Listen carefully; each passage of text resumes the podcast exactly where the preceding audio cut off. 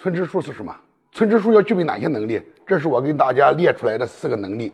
这是我结合自己的工作和实际的情况。村支书啊，他是工作的最基层啊，是在农村的最前沿。他既是指挥员，又是战斗员，既又是组织的领导人，又是一线的工作者。他承载着什么呀？最重要的职责就是老百姓和全体党员对他的信任。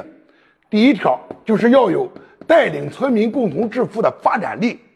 注意啊，我说的是发展力，就是这里面呢，我还给能列出四条来，这是一个大纲哈，这是一个总的大纲。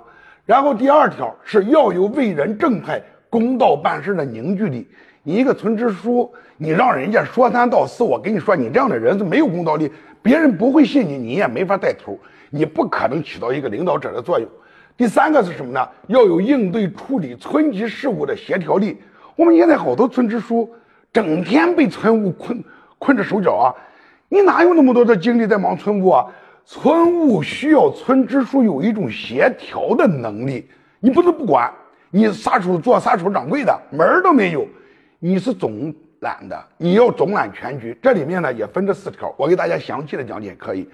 第四点呢，要有理解和落实政策的学习力。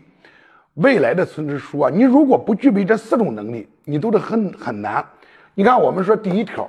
第一条是什么呢？是致富，这是发展的目标，是吧？生产发展、生活富裕、乡村文明、村容整洁、民主管理啊，一定是这些，这是未来发展描绘出一个目标。